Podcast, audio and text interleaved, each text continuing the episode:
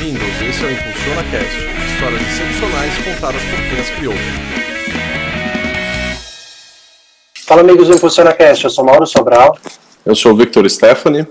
E nesse episódio recebemos a Ariane Roma. Tudo bem, Ariane? Tudo bem, e vocês, Mauro e Vitor? Tudo ótimo. Tudo Seja bem-vinda. Obrigada, quero agradecer desde já o convite, a oportunidade de estar participando com vocês desse bate-papo. A gente que agradece sua disponibilidade e estar gravando com a gente. Isso aí, nós que agradecemos. E conta pra gente, Ariane, quem é você? Eu, Ariane, eu sou uma pessoa alegre, uma pessoa otimista, que desde pequena sempre fui muito, muito sonhadora, medrosa, tinha medo de qualquer coisa, mas a vida me mostrou que eu tinha que enfrentar os medos e hoje eu me acho uma pessoa não mais medrosa e sim corajosa. Legal, legal. E, e- Legal. e você é, é- hoje você é casada, tem filhos, mora onde? Eu sou casada, tenho duas filhas que são minhas duas pérolas, minha fortaleza de tudo. Eu moro em Guaratinguetá, interior de São Paulo. Oh, delícia, hein? E tenho 37 anos. Legal. legal, legal. E Ariane, vamos, vamos direto, né, ao ponto aí. A gente quer saber de você aí, qual que é a sua história de vida, né? Que, que é uma história muito bonita de ser contada. Conta aí pra gente. Bom, eu tinha 34 anos, né, em 2014. Não, na verdade, calma, quantos anos eu tinha? Isso é uma pergunta que às vezes eu faço, sabia, eu também esqueço. Quantos anos eu tenho mesmo? Não é? Vocês já É. viram que o negócio vai ser difícil aqui, né? Bora lá. É, em 2014, eu, eu tava no auge da minha carreira profissional e grávida da minha segunda filha, da Isabela. E aí eu, eu fui para uma consulta de rotina e lá o médico falou que eu tinha que fazer uma, uma cesárea de urgência, porque o feto já estava em sofrimento. Ok, nós fizemos a, a cesárea, a Isabela nasceu bem e eu também fiquei bem no pós-operatório. Só que no dia seguinte eu comecei a ter complicações. Eu tive uma hemorragia, comecei a passar mal, passar mal, aí fui para UTI e por lá fiquei uma semana. Os médicos não conseguiam descobrir o que, que eu tinha. Eu tava muito, muito ruim mesmo. Foi a primeira vez que eu tive medo de morrer. Eu nunca imaginei que eu estaria numa UTI, ainda mais naquela situação que eu tinha ido para ter a minha filha e acabei parando numa UTI. E eu nem lembrava do rostinho dela enquanto eu tava lá. Os médicos investigavam, faziam os exames e ninguém descobria o que tinha acontecido comigo. E é um detalhe curioso que um, um- médico, cardiovascular, que fez uma ultrassom em mim para ver se não era trombose, ele chegou em casa, ele não tinha trombose, né? Ele chegou em casa e comentou com a esposa dele, que é cardiologista, a doutora Daniele, e ele comentou: Poxa, eu tô com uma paciente lá, eu fiz ultrassom, não achei nada, ela tá com esse e esses sintomas. E aí ela falou para ele: Olha, é muito raro, mas pede um ecocardiograma que pode ser uma miocardiopatia periparto. E aí no dia seguinte fizemos o eco e bingo. Tava lá meu coração dilatado, inchado. E daí a minha vida teve uma reviravolta assim muito grande, porque eu fiquei fraca, o coração completamente incapacitado de mandar sangue para o corpo. Aí eu fiquei um tempo no hospital, tive alta, voltei para casa. Foi uma situação muito frustrante, porque a Isabela é pequenininha, bebezinha, e eu não pude amamentá-la por conta do, do coração, eu não conseguia segurá-la no colo. Enfim, foi um, um- um momento muito difícil. E além de tudo isso, o médico ah, me falou que eu não podia voltar a trabalhar, que eu não tinha condição. Então foi assim um corte muito grande na minha vida, sabe? Porque num dia eu tava lá toda plena no meu trabalho, em ascensão, e no outro dia eu tava numa UTI e perdi tudo. Não podia nem cuidar da minha filha e nem fazer o que eu amava, que era o meu trabalho. Uma disruptura E aí? total, né? Foi, foi uma ruptura total. Uma ruptura, não disruptura, uma ruptura. É, foi um, foi um corte, assim, uma ruptura muito grande. E eu senti muito, porque o trabalho era aquilo que tantos anos eu tinha lutado, estudado para conquistar. E a, e a própria Isabela, né? E aquele momento eu tinha a Nicole, a Nicole com oito anos, e eu não conseguia cuidar de nenhuma das duas, porque eu também entrei num, num período muito triste, assim, digamos, de, de um trauma, sabe? Quando, uhum. eu, quando eu estava em casa, eu não conseguia dormir, porque aqueles apitos da UTI não saíam da minha cabeça. Uhum. E, e, é, e, é, engraçado, porque quanto pior eu ficava, mais, mais eu sentia, pior eu ia ficando, sabe? Uhum. E aí começamos o tratamento. É, era muito difícil para mim. Eu via o meu marido também trabalhava, trabalha no mesmo grupo na empresa de saneamento. E eu via ele todos os dias sair para trabalhar. E aquilo eu falava, poxa vida, ele tá indo e eu tô ficando. Uhum. E foi assim, bem difícil mesmo. Eu chorava muito, chorava, já sou chorona de natureza. Ai, aí eu chorava, me lamentava. Só que aí chegou um momento que eu olhei para as meninas e falei: "Poxa vida, não dá para eu ficar assim não dá, eu, eu preciso eu preciso reagir a tudo isso que está acontecendo na minha vida. E eu fazia o tratamento aqui com a doutora Daniela em Guaratinguetá, tratamento clínico, medicamentos, e depois de muita insistência da minha irmã, eu decidi procurar uma segunda opinião em São Paulo. Aí eu fui, foi onde eu cheguei ao doutor Antônio, e ele me acompanhou assim durante um ano, só que eu fui piorando. Aí, e é engraçado, porque desde o início, quando eu fiquei doente, eu tinha, eu fazia, como eu sou curiosa, eu sempre perguntava muito, muito mesmo, sobre a minha doença.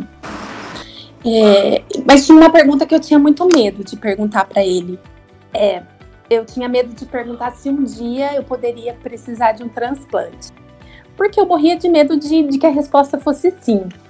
E numa das mas vezes... nesse momento, mas nesse momento você tinha vida normal ou não? Não, eu não tinha vida normal, não. Eu era. Desde que eu fiquei cardiopata, eu fiquei muito limitada, muito limitada ao ponto. Quando eu saí do hospital, eu não conseguia parar em pé para tomar um banho. Sabe, eu fiquei muito limitada eu, e eu fui ficando cada dia mais limitada, ao ponto de eu não conseguir pegar uma água, jogar na minha flor. A Isabela, é, eu não conseguia pegá-la no colo. Ela fez um aninho, dois aninhos, e, e ela olhava para mim colo. Eu só conseguia se alguém colocasse ela no meu colo que eu conseguia pegar ela.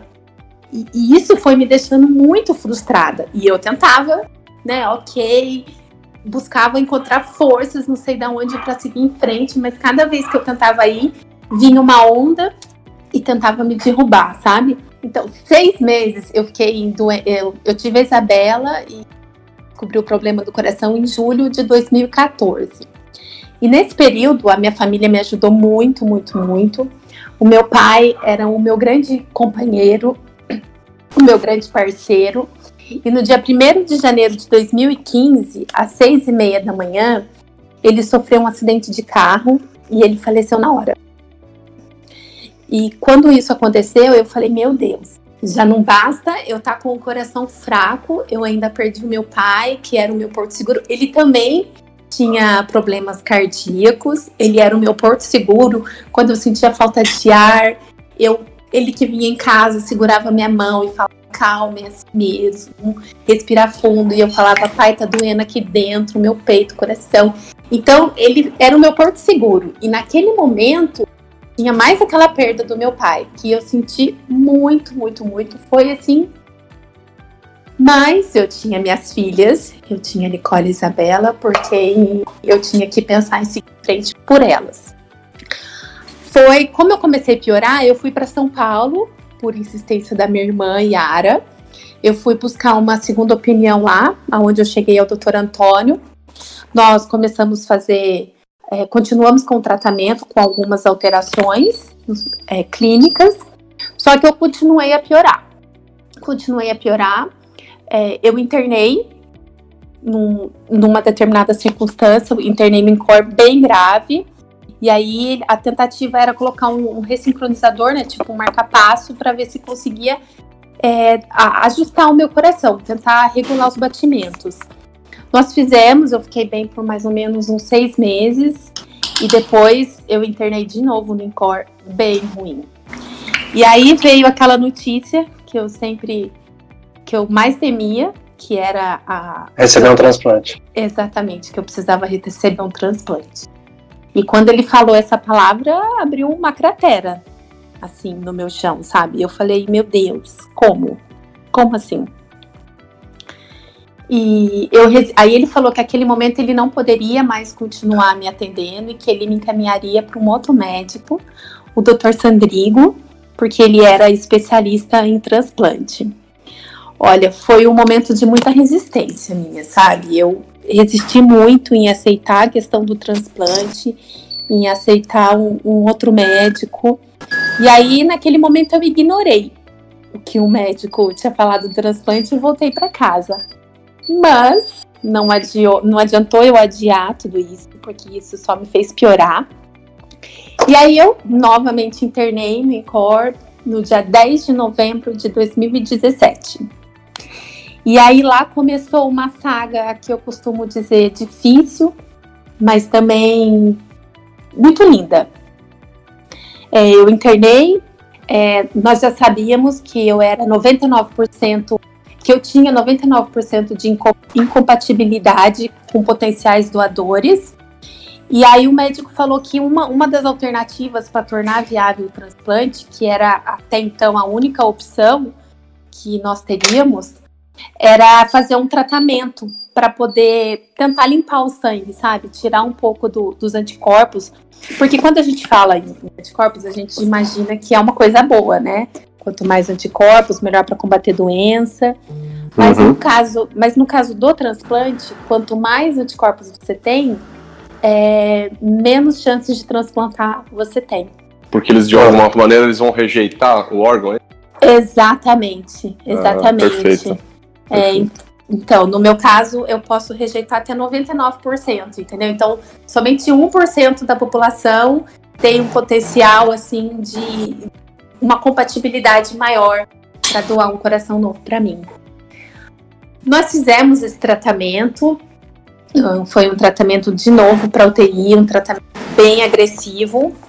E, e, é muito curioso, sabe? Porque quando eu, eu logo que eu internei no INCOR, e que eu vi que a coisa não estava boa para o meu lado e que aquele momento não tinha fim. Os médicos falavam, falavam, e a primeira vez que eu perguntei, que eu perguntei para o Dr. Sandrigo de possível alta, ele respondeu: não, não me pergunte isso agora.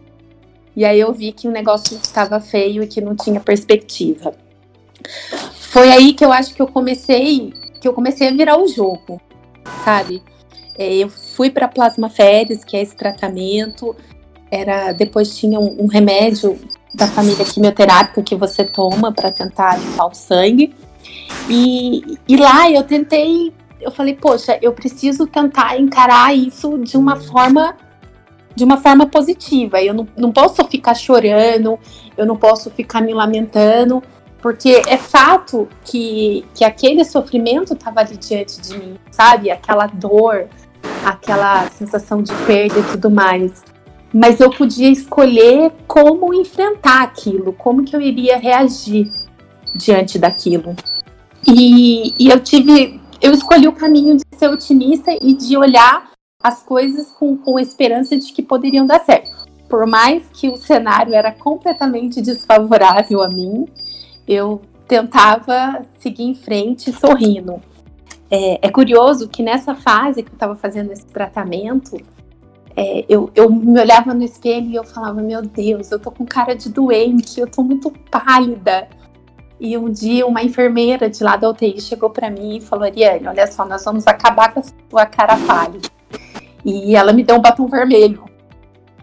E ela falou, passa esse batom vermelho. E desde então eu nunca mais tirei meu batom vermelho lá dentro do hospital. Aí eu fiz esse tratamento, é, depois do tratamento, nós tínhamos que, que esperar 20, 20 dias para repetir o exame. Pois bem, foi angustiante ficar lá naquele, naquele quarto esperando. E, e nesse ponto, eu já estava, já me sentia em casa no corpo, porque já fazia um mês, mais de um mês que eu estava lá. E quando eu vi que a situação não ia. que não, que não, que não, que não tinha um fim próximo, é, eu tinha minhas duas filhas em casa e o meu marido trabalhava e eu tive que decidir, pedir para ele para ir para a cidade e cuidar das meninas, né? Porque elas não podiam ficar sem, sem o pai lá perto. E uhum. aí eu, eu, come, eu decidi que eu iria ficar arrumada no hospital. Era muito, era muito engraçado no começo, porque eu pensei, poxa vida, é, eu já não tenho meu trabalho, eu não tenho minhas filhas, não tenho a minha casa. Então, já que eu tô aqui no Encore e não tenho data para ir embora, eu preciso transformar nisso na minha casa. Eu decidi pedir para o meu marido levar minhas coisas e todos os dias eu acordava, eu pensava que roupa eu vou colocar hoje, fazia maquiagem, eu pensava como se eu estivesse indo para o trabalho, sabe? E uhum. colocava, sorria. Eu, e, e, a, e, ali dentro do Encore, eu aprendi a sorrir de dentro para fora, sabe? É, a alegria, ela se tornou uma coisa completamente verdadeira. E, e é engraçado porque eu achava até então que eu tinha uma vida perfeita, que eu, que eu era feliz.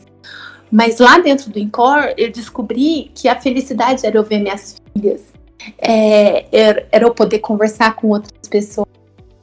E lá dentro a gente conhece muitas histórias, muitas pessoas. E é um, um sentimento que eu acho que é, é a gente cria os laços sem interesse lá dentro do Incor, sabe?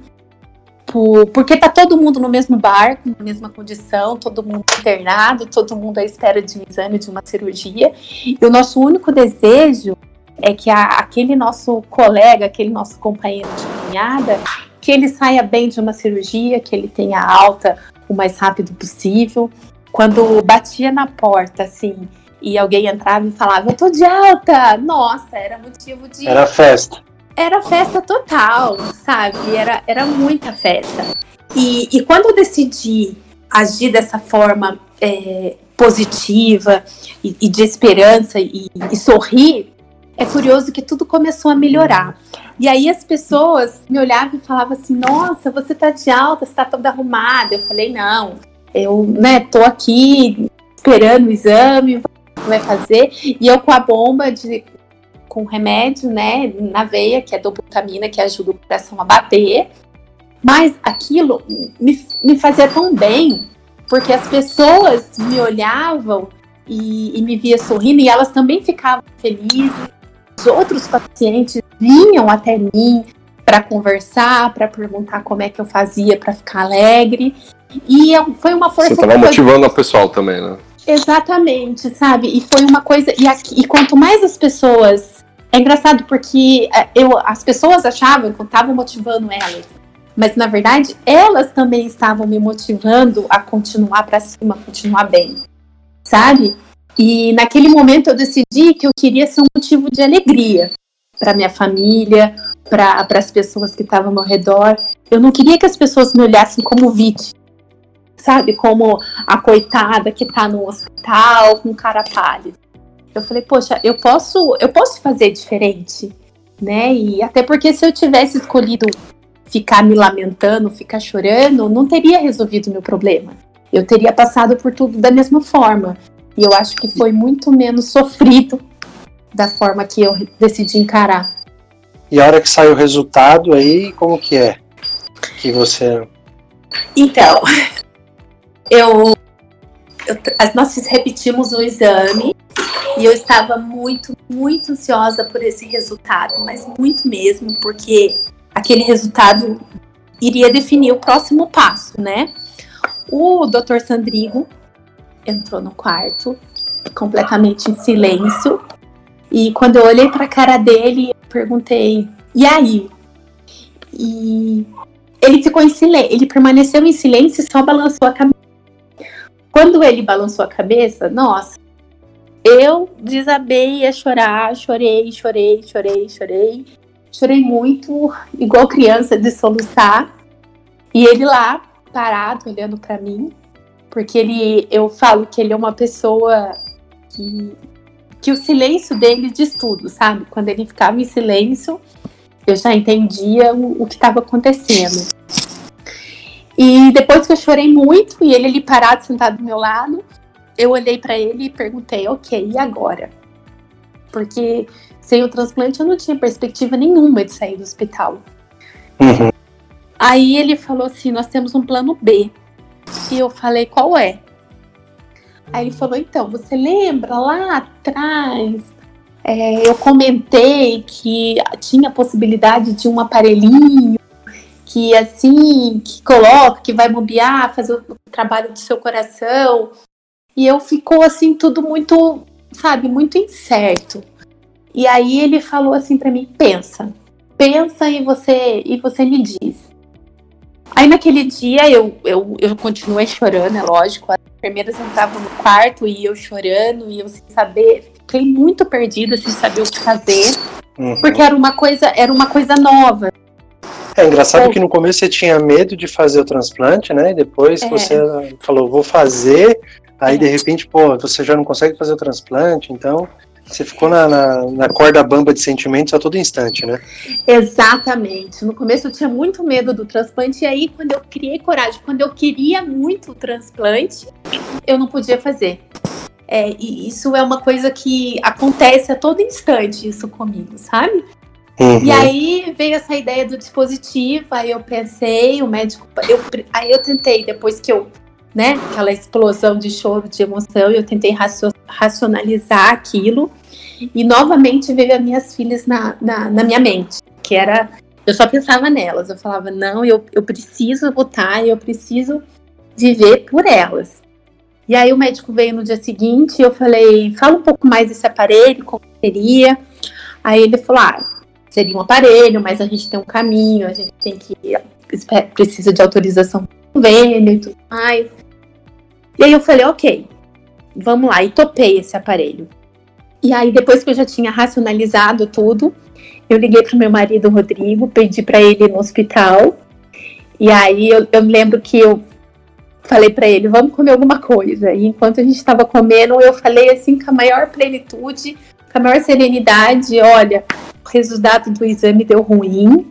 Inclusive, antes do tratamento eu tinha 98%, né? E depois é. eu passei a ter, aumentou, foi para 99% a incompatibilidade.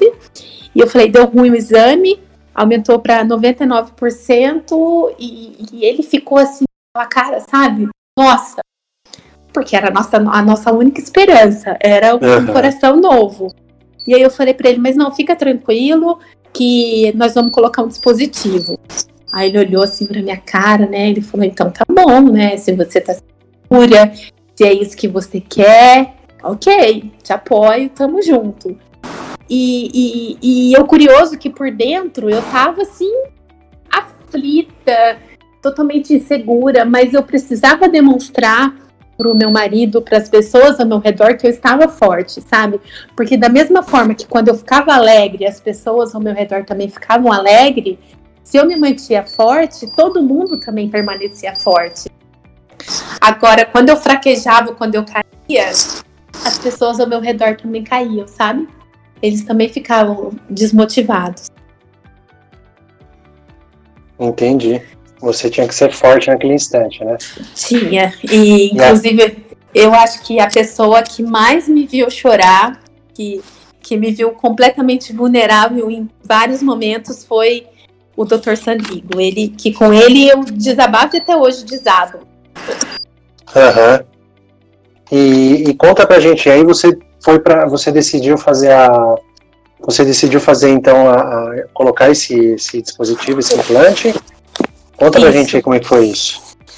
Então, aí fomos, esperamos, aguardamos a, a aprovação do convênio, que todo mundo aguardou junto comigo, todo mundo, a essa altura, imagina, a equipe do Incor já era a minha família, sabe? Porque o fato de eu, de eu, ficar, de eu ficar sem acompanhante no Incor, eu ficava muito nos corredores, sentava no sofá, conhecia todo mundo da enfermagem, fui conhecendo pacientes.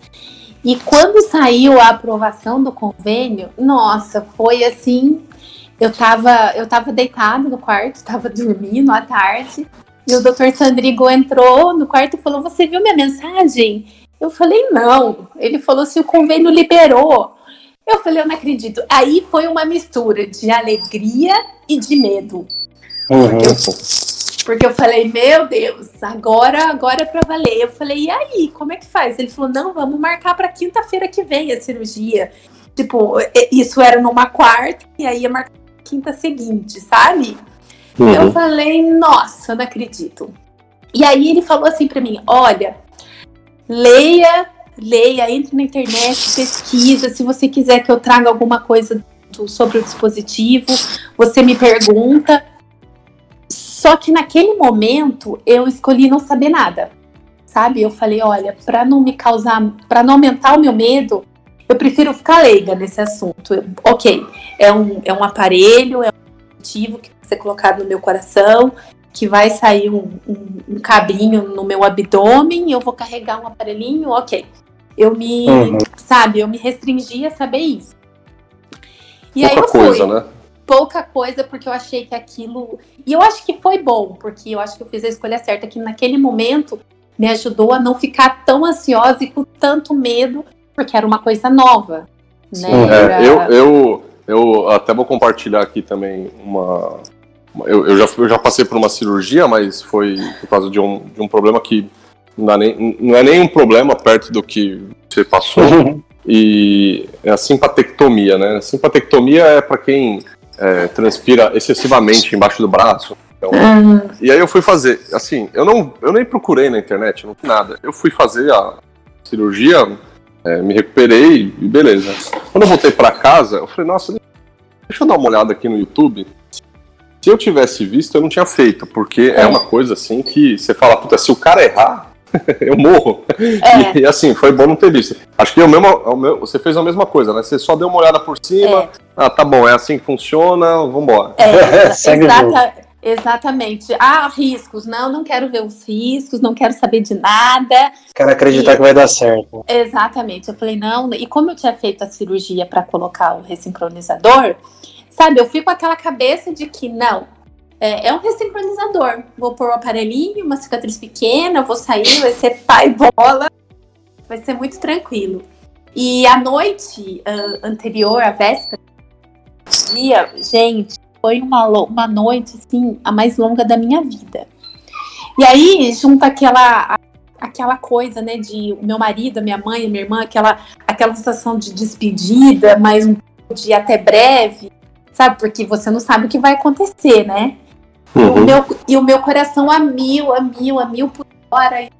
Deus, eu não podia ver minhas filhas. Ok, aí foi todo mundo embora. E minha não quer que eu durma com você? Eu falei, não.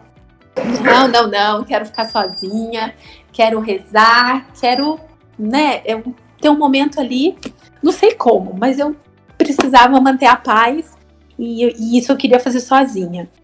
E aí, na véspera, na, daquele momento, vieram várias pessoas no quarto, todo mundo da cirurgia, e era curioso que todo mundo me conhecia do centro cirúrgico. Veio a doutora Filomena, anestesista, conversar comigo, e o cirurgião. E a, veio a Ticiane, que é uma enfermeira, ela é, é ela coordena, né, meio que é encarregada da, da REC, a REC é a, é a UTI que eles falam recuperação cirúrgica, NINCOR. Todo o procedimento cirúrgico, depois você sai, você vai para essa UTI. E ela chegou no quarto, né, toda, Ariane, eu sou a Ticiane, vim aqui porque o doutor Santric pediu para conversar com você. E é, é curioso, Mauro, porque naquele momento eu fiz umas perguntas totalmente, totalmente aleatórias do que era o dispositivo. Coisa de mulher, né? Aham. Eu perguntei para ela assim, Ticiane, me fala uma coisa. É, como é que vai ser depois o dispositivo? Como é que vai ser banho, essas coisas? E ela falou: não, não. Banho você vai tomar no leito umas duas, três semanas, depois cadeira e depois de uns meses você vai entrar embaixo do chuveiro. Falei, como assim, né? E aí eu Aham. falei, e praia? Não pode entrar mais na água? Não, não pode, porque é um sistema elétrico, você não pode molhar. Eu falei, vestido? Ela também não. Como é que você vai? Porque o negócio não pode desconectar do corpo, né? É, E aí foi um. Mas ela falou de uma forma tão segura, tudo aquilo. Ela falou: não, mas vai ser ótimo, você vai ver, vai mudar a sua vida. Já tá todo mundo lá na REC te esperando, já tem um leito reservado pra você. Eu falei: ok, né? Então tá. Então, bora lá. Aí no, no outro dia seguinte, seis e meia da manhã, vem aquela coisa. Gente, e, e é muito curioso, porque eu fui pra cirurgia, ao mesmo tempo que eu estava em paz, estava muito agitada. E quando você chega no centro cirúrgico, você tem uma sala que ficam várias pessoas na maca esperando para ser levado para a sala, né? Uhum. E lá fica muitas pessoas, acho que você, Victor, que fez a cirurgia, acho que você deve ter passado por isso também, que fica várias pessoas deitadas na maca, um olhando para cara Sim. do outro, não é? É horrível, né? É horrível. Horrível. O momento que você acorda de uma anestesia geral é é uma coisa. é, Uhum. meio- eu não sei, eu fiquei meio desesperado, porque eu acordei morrendo de sede, e, tipo, você olha pro lado, tem um monte de gente dormindo, parece, sei lá, é meio estranho. Não é? É bem estranho. É muito estranho. E aí. Eu, quando- eu, eu, eu, eu fiz duas cirurgias na coluna é, e eu lembro que toda vez que eu acordava da anestesia, assim, a primeira coisa que eu fazia era mexer os braços, pescoço e as pernas. Meu, vai que o médico erra, meu. Era meu maior medo. Era, era. Vai que eu fiquei sem algum movimento, né, Mauro? É, pois é. Queria garantir que tava tudo certo. É, mas esse medo eu acho que, é, que faz parte, né? Eu, aí eu, eu, eu dormi, né? Entrou anestesia geral e tudo mais. E quando eu voltei, eu tava nessa, nessa UTI cirúrgica, aqueles pi, pi, pi, aquele monte de aparelho, meu Deus. E quando você volta, e aí eu ainda tava entubada. E aí eu fui fazer o que você falou, Mauro. Eu fui tentar mexer os braços, mas aí eu tava amarrada, né? Porque você fica amarrada quando você acorda para não retirar o tubo, enfim, tudo mais. E tinha muita gente, muita. Eu, uma equipe SWAT ao redor, sabe? Galera, a gente quer agradecer é, a quem está apoiando o nosso projeto e quem quiser colaborar a partir de 10 reais o ImpulsionaCast, basta acessar www.impulsionacast.com.br barra apoiadores, o link vai estar aí na descrição, você pode escolher lá o plano que você quiser. E beleza. Com isso aí você ajuda a gente, todo o dinheiro que a gente recebe é convertido para o nosso programa. E para você que quer patrocinar o ImpulsionaCast, através da sua empresa ou da sua, da sua marca, algo nesse sentido, você pode entrar em contato com a gente através do e-mail vamosjuntos@impulsionacast.com.br que a gente vai te mandar um Media Kit, ok? E a gente também tem um grupo no Telegram para você fazer parte dele, é bem simples, basta você entrar no nosso Instagram, que é impulsionacast. Lá você pode mandar um direct pra gente, a gente vai te encaminhar o link do grupo, beleza?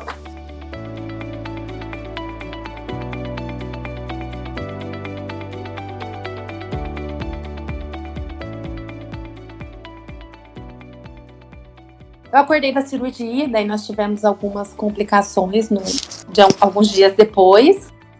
E eu, eu, eu ia, mas não ia, sabe? Eu, eu queria reagir, mas eu não conseguia reagir. Eu ia só piorando, só piorando. E aí a Ticiane estava no quarto um dia e ela olhou para mim e ela falou: Ariane, o que, que eu preciso fazer para você reagir? E naquele momento eu olhei para ela e.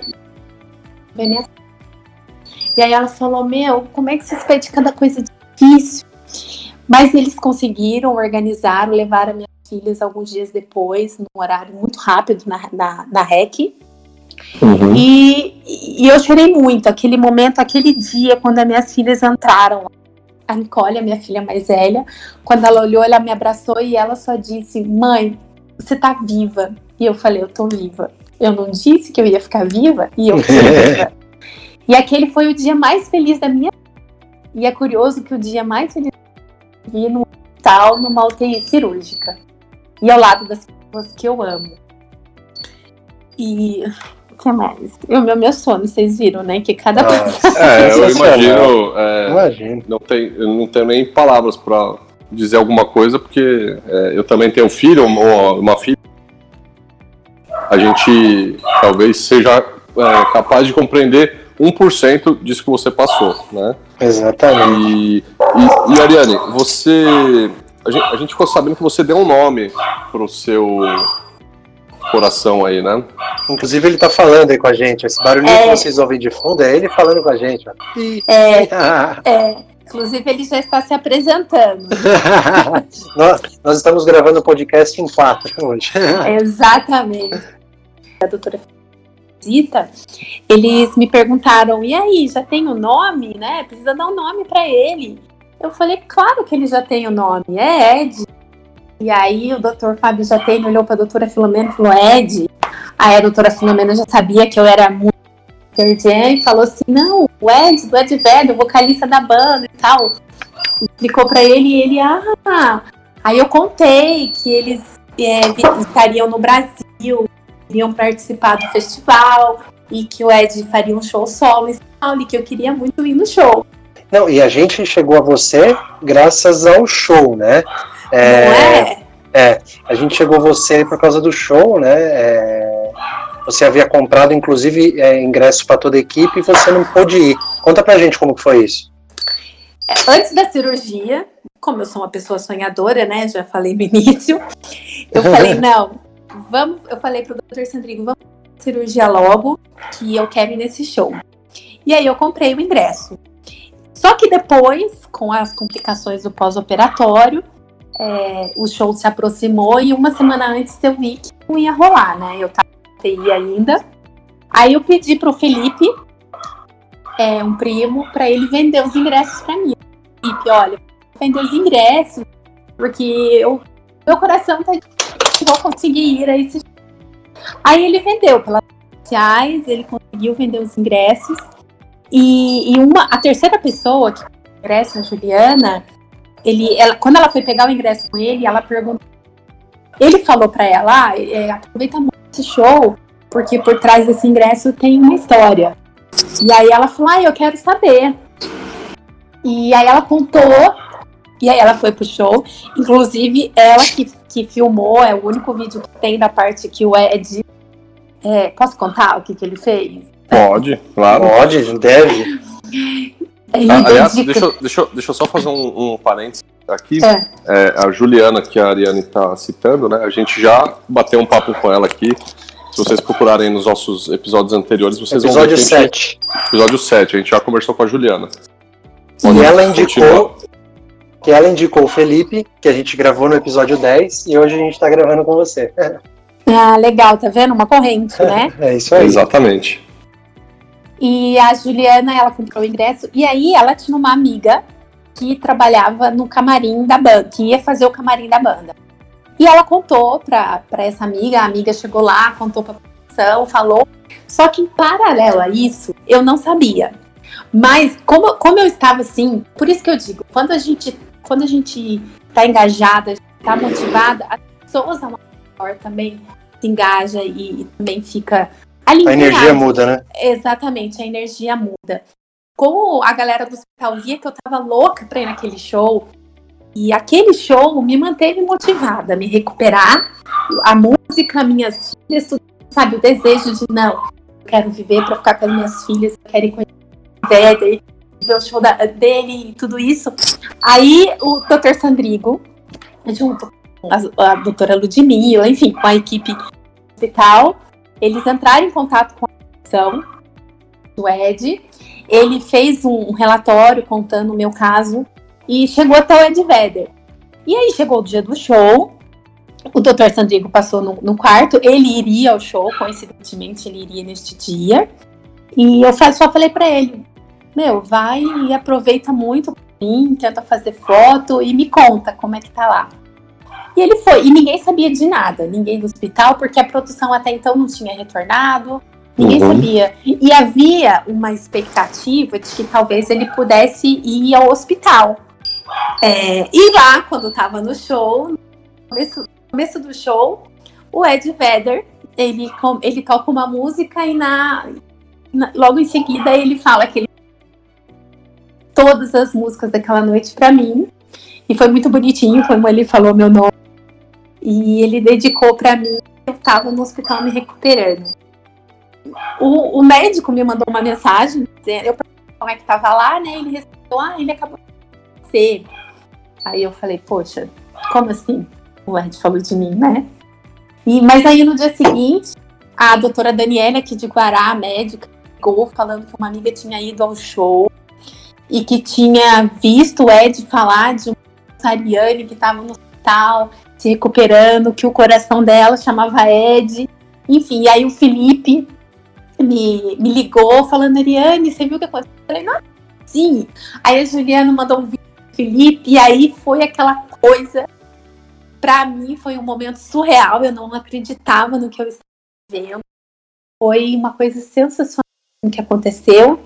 E, e, é curioso porque esse momento ele mostrou para mim que, que o sonhar vale a pena, que eu acreditar, e mais do que, sabe, se tivesse saído como eu tinha planejado, sair bem da cirurgia e de ir ao show, eu tenho certeza que não, seria, não teria sido tão perfeito. É, eu teria ido ao show, o Ed não saberia quem, quem sou eu, né? E eu acho que com tudo isso, com a corrente, com a, a soma de coisas aí, o Ed hoje ele sabe que eu tenho um show dele dedicado a mim.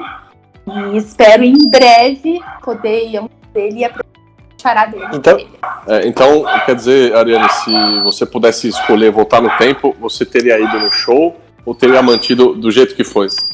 Teria mantido do jeito que foi, sem dúvida, sem dúvida. Eu, eu, eu também faria essa escolha, acho que foi muito mais memorável do que, do que ter Não é? ido, né? Não é? Eu acho que saiu muito, muito perfeito, muito perfeito. E para quem está ouvindo a gente quiser ver, joga aí na, no Google aí é, a Ariane Roma, que vai vir o vídeo, vai vir reportar, reportagens falando disso. E depois do show ele te mandou alguma coisa, foi feito algum contato? Como é que foi, Ariane? Mandou, e assim, a galera do Incor, tudo, tudo camuflado, tudo surpresa, sabe? Então, é, eu tava retornando da missa domingo e tava lá no posto de enfermagem, o doutor Cedrigo, a doutora Filomena e mais umas três pessoas. Eu achei muito estranho, né? E aí eu fui pro quarto e eles vieram atrás de mim. E aí eles falaram: olha, nós somos da produção da Diveder, nós viemos aqui trazer, gente, a gravação do show. Aí, é, não, é sensacional. O show, o Ed Vedder sempre pede para gravar o show para ele fazer uma análise depois de como uhum. foi e tudo. E ele pediu para fazer uma cópia e levar no hospital para mim. Uau! Uau! Obrigado. É, e aí tem escrito assim, computador, ainda tem lá, faixa 8, né? A mensagem para Ariane, tem em inglês, né? Message to Ariane. E aí, quando eu vi aquilo, eu falei, meu Deus, e aí a moça falou assim: olha, e ele ainda tinha um pôster, né? Um pôster que era do, da, da turnê dele em São Paulo. E a paleta que ele show. Gente. Nossa, vocês que legal. Fazem, vocês não fazem ideia. Isso é uma coisa. Bem na sala da minha casa tem um quadro com esse pôster e com essa paleta. Ah, imagino. Gente, que animal, que história animal, né? Não é? é sensacional. E é curioso porque eu tinha assistido uma vez um vídeo vídeo dele que ele tava num show e tinha uma perna quebrada, sabe? E ele desceu do palco, foi até essa pessoa e, e escreveu no gesto desse menino. E eu falei, gente, que sensacional isso! E aí, de repente, ele veio e dedica um show pra mim. Que, que história, e, hein? E o Ed tá cantando aqui, vocês viram, né? O nome de é, cantor. É, ele, ele, não para de cantar. E, e, e, isso foi em que ano, Ariane? Isso foi em 2000, março de 2018. 2018? Março. É, março de 2018. Foi. Entendido. Dois anos aí. É, tem aconteceu. dois anos, exatamente, dois anos. E, cê, e, depois disso não teve mais contato ou nada? Parou, parou aí? É, eu tenho, eu tive contato assim, que daí eles procuraram. E a moça, a produtora do, do, show, falou que é uma equipe que sempre quando o Ed vem para cá no Brasil show, são eles que fazem a produção. E aí falou, uhum. não, quando ele voltar, é, com certeza você vai estar lá no show dele. E eu falei assim, eu vou estar na primeira fila. Eu, vou estar, eu falei, eu sei que eu vou travar, mas eu estarei lá. Ah, você vai levar tenho... o Ed para conhecer o, o Ed de verdade. O Vedder. Sim, e eu, e, eu, e eu continuo sonhando. Foi maravilhoso ter ele dedicando o show para mim, né? Mas é. eu ainda sonho em conhecê-lo pessoalmente. Ah, sensacional. Com, com certeza vai, vai é, com certeza vai acontecer esse encontro aí. Pode anotar aí. Não tenho dúvida. Ah, será uma alegria. Ariane, e a gente chegou em você, né, por, por indicação de outras pessoas, e, e assim, a gente quer saber de você se você indica alguém que tem uma história também excepcional e que possa contar pra gente, igual você tá contando. Ah, eu indico. Você sabe que enquanto eu tive, estive no Incor, muitas histórias cruzaram com a, com a minha. Muitas pessoas passaram, deixaram a sua marquinha. Eu é, acho que levaram um pedacinho de mim, mas também deixaram um pedacinho delas em mim. E uma pessoa que me marcou muito uma história é a Maria Alice, conhecida como Maria Corajosa. Nas redes sociais vocês vão achar ela. É, Maria Corajosa? Maria Corajosa. Quando, é. eu a, quando eu a conheci, ela tinha sete anos. Ela tinha, ela fez um transplante cardíaco. E foi engraçado que foi a, a gente, ela saía com a mãe dela para caminhar no corredor e eu saía para caminhar no corredor do hospital. E a gente sempre se encontrava. E lá dentro do hospital, quando a gente encontra outro paciente, qual é o assunto?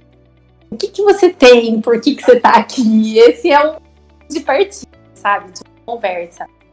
E aí a gente começou a conversar e ela contou que a filha dela era a Tati, a Tiane contou que a filha dela era transplantada, e eu olhei, eu falei, meu Deus, tão pequenininha, transplantada, e claro, existem crianças menores ainda que precisam de um transplante, mas ela é de uma doçura, Mauro, que você não faz ideia. Bacana. E aquela doçura dela, sabe? As enfermeiras iam funcionar ela, pegar veia, e não acertava, e as doendo, né? Ela não tá doendo. Aquela calma daquela menina, eu falei, meu Deus. Sabe, ela me motivou e foi um exemplo para mim dele. E ela tem uma história fantástica que eu acho que merece ser contada. E tem um detalhe que ela tem assim, comigo, que quando o Coldplay foi visitar, fazer uma visita no Core, ela estava dentro das 20, 20 crianças que foram selecionadas para um show que eles fizeram reservado. Então, ou seja, dentro do Encore.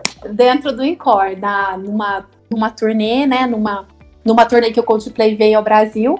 Ele foi no Encore fazer uma visita e fez um show. E a Maria Alice foi selecionada e lá estava ela.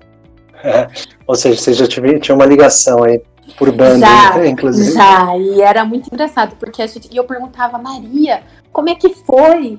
E ela falava assim, Aria, foi legal, né? Porque criança, né? Não tinha. E aí depois, quando aconteceu o Ed, a gente conversava, a gente trocava figurinhas da questão cardíaca e da questão de show, de artista. Que animal. É, e assim, né? É, não dá nem para imaginar, com todo aquele medo do passado em fazer o transplante tradicional, que hoje é quase quase quatro anos depois do, da, da notícia do transplante, é isso? É, três, né? Fiquei, é, é, foi 2014 17, né? e isso, em 2017. Eu é, três anos. Há três anos. Que a sua história ficaria tão, tão bacana, né? Pois é, eu não, eu não imaginava que as coisas fossem tomar o que elas tomaram. É, a vida, sabe, foi uma grande reviravolta. Eu perdi muita coisa para, mas eu ganhei outras é, completamente mensuráveis, assim, que eu ganhei as pessoas que se agregaram na minha vida, a, a mudança, o olhar que eu tenho hoje da sabe? Eu, eu vejo assim que eu não posso mudar o passado, as coisas que aconteceram, mas eu sou capaz de mudar a reação que eu tenho a ele. Quando uhum. eu olho para trás, o que aconteceu, eu lembro com muita alegria, com muita gratidão de tudo e a todos que fizeram parte desse meu passado, dessa minha história. Bacana. Maravilha. E aproveitando, você tocou nesse assunto, né? A gente tem uma, uma parte no quadro que chama Momento Se Joga, né? E a gente pede sempre para a pessoa que a gente está entrevistando é, dar alguma dica, alguma sugestão é, ou alguma palavra de motivação para as pessoas que estão ouvindo, né? É, no seu caso, você tem uma história de vida é, espetacular. É, parabéns pela, pela sua garra e pela sua persistência, né? E acho que, assim, é, dá para ver que você é uma pessoa que não desiste fácil e isso é muito admirável. É, o que conselho que você daria para alguém? E assim, no geral, tá? É, pode ser para quem está esperando um transplante ou para quem tem algum problema de saúde o, o que, que você tira de lição que você pode deixar para as pessoas aí? Bom, o que eu tiro de lição de tudo isso é, é que o sofrimento ela faz parte, ela é inevitável na nossa vida. Problemas sempre vêm, seja. É, eu acredito assim, que ninguém não tem, que todos nós temos um problema. Seja de uma natureza ou de outra, mas todos temos. E, e as tempestades vêm da mesma, da vem, elas também, o mar recua, e isso faz parte, mas eu acho o que a gente pode fazer é tentar olhar. O que muda é a forma como a gente vai encarar esse sofrimento, essa dor, essa dificuldade, procurar sempre dar um sentido para o que está vivendo, sabe? É, olhar com, com bons olhos, deixar aquele momento que você está vivendo, seja um momento alegre, deixar ele, ele te mostrar o que ele tem de melhor. E, e coragem. Eu aprendi que a coragem ela é uma força que vem do coração e, e que também a questão do reclamar, ela enfraquece o nosso coração. E eu vivi isso, né? Quando eu tinha coragem, o meu coração ficava forte.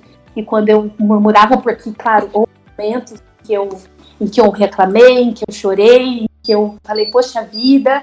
E eu muitas vezes eu me perguntava, por que comigo? Por que uhum. acontecendo isso comigo? Mas depois de um tempo, depois de um tempo eu olhei e eu falei, poxa vida, por que, que com o outro pode acontecer e comigo? E foi exatamente quando eu dei essa olhar, quando eu dei a minha reação, é, deixei de ficar no que as coisas começaram a mudar. E bom, por fim, eu acho que como eu sou uma pessoa aqui, que a música manda muito, sabe? Toca muito forte. Se tem uma coisa que toca em mim é a música. É um canal para você me acessar muito bem, é a música. Uhum. É, eu, eu, eu acho depois de tudo isso, eu acho que a nossa vida é assim, sabe? É como uma música. Algumas vezes a gente precisa observar ela, né? Observar o ritmo que está tocando e, e, entrar nesse ritmo da vida. Ou seja, se ela pede simplicidade, vamos ter simplicidade. Se ela pede vulnerabilidade, que a gente seja vulnerável e não tenha medo de se mostrar fraco, de mostrar medo. Porque eu falo por mim, momento em que eu estive mais vulnerável foi no momento que eu mais amadureci, no momento que eu mais cresci. Tanto pessoalmente, muitas pessoas entraram na minha vida. Foi nesse momento assim, que a música tocou de uma forma, um ritmo mais vulnerável, que eu cresci, amadureci e, assim, mudou a minha vida para mim. É, foi uma, esses últimos anos, né, foi o momento mais difícil, mas o, também o mais lindo da minha vida. É, é claro que ah, hoje em dia eu ali falta do trabalho, falta de quem eu era, é fato. Eu né, seria não seria legal eu, eu reconhecer isso, eu reconheço que isso ainda me faz falta, que eu sinto falta disso. Mas eu procuro me reinventar a cada dia e, e para mim, eu acho que isso a gente deve levar para a vida, sabe? Não importa como, não importa se eu tenho um aparelho que eu carrego numa linha de 3,2 kg, se eu tenho um cabo saindo do meu abdômen, não importa se eu deixei de poder trabalhar, se eu deixei de ter aquela vida que eu tinha, mas eu ganhei outra, não importa como. Mas eu estou viva e eu posso ver minhas filhas crescerem. Para mim é tudo. Pode lutar, é isso aí. Exatamente, a gente pode Muito lutar bom. sempre. Isso Muito aí. bom, Ariane. Pô, sensacional. Ariane, a gente quer te agradecer, tá? É, na verdade, a gente quer agradecer vocês, né? Você e o Ed aí, seu Ed. Você viu que participação é, é, total, né? Full time. Pois é, muito obrigado por, por, compartilhar, muito obrigado pela sua história. Ela é uma história diferente do que a gente traz aqui. É uma história inspiradora, né? Que ela vai, é, é vai muito além de uma de um desejo, né? Ela é um, uma necessidade de viver que você teve, você se agarrou e tá, tá aí. Tá aí para contar a história, isso é o melhor de tudo. E quem, e quem quiser te conhecer melhor, como te encontra, joga seu nome no Google, é, seu Instagram, como que as pessoas te acham aí? Sim, eu tenho na, nas redes sociais no. no é. Gaguejei, vocês viram, né? É, eu tenho, sim, nas redes sociais, só procurar como Ariane Roma. No YouTube também tem alguns vídeos, tem algumas reportagens que nós fizemos. E por isso que eu falo que a partir do Ed, muita coisa sensacional aconteceu, que aí vieram matérias e tudo mais. E a minha história tomou uma proporção, assim, muito legal. Legal, show de bola. Bom, eu também vou agradecer Ariane, é, obrigado pela, pelo seu tempo, pela disponibilidade e, e por nos presentear com essa história maravilhosa. É, você pode ter certeza que você serve de inspiração não só para mim, mas acho que para qualquer pessoa que ouvir esse episódio, né, para o Mauro também. E eu espero que todo mundo tenha tido essa excepcional. Não deixe de enviar seus comentários, seus feedbacks pelas nossas redes sociais, lá pelo Instagram, Twitter, é tudo arroba ImpulsionaCast. O site você já conhece, é www.impulsionacast.com.br. Nos adicione no LinkedIn, basta procurar aí por Mauro Sobral e Victor Stephanie. E para você que estiver ouvindo esse episódio pelo Spotify, não esquece de clicar lá no botão seguir. E se você estiver ouvindo pelo iTunes, deixe as suas cinco estrelinhas lá e o um comentário que a gente lê tudo. Bom, a gente chegou no final. É... Vou agradecer mais uma vez, Ariane. Muito obrigado. Eu que agradeço a vocês dois, Maro e Victor. Valeu. Quero desde já parabenizar o trabalho de vocês. Muito legal esse podcast de contar histórias inspiradoras, né? Eu acho que eu tenho certeza que vocês levam muita inspiração às pessoas. Parabéns e muito obrigada novamente por essa oportunidade. Obrigado, Ariane, pela presença e para você também que curtiu aqui com a gente. Ariane, a gente quer agradecer muito, muito especial. Foi bacana gravar esse episódio com você, porque esse episódio para nós é o encerramento da nossa primeira temporada do Impulsiona Cast, tá? É, o Impulsiona Cast volta, ele já tem data para voltar na segunda temporada, ele volta em setembro, com muitas novidades, é, trazendo novas histórias, e, e, vocês vão, tenho certeza que vocês vão gostar demais aí. É, então, a gente tem um compromisso, em setembro tá de volta aí com com ImpulsionaCast aí, segunda temporada. Beleza, Vitão? É isso aí, galera. Eu acho que a gente vai encerrar essa primeira temporada aqui com chave de ouro, com esse episódio da Ariane. É, a gente espera mesmo que vocês curtam aí em, em setembro, a gente possa fazer um, um novo ImpulsionaCast com mais novidades, mais conteúdo. E é isso aí, Maurão. Vamos que vamos. Valeu, gente. Obrigado. Um abraço e até a próxima. Tchau, tchau. Obrigado. Tchau, tchau.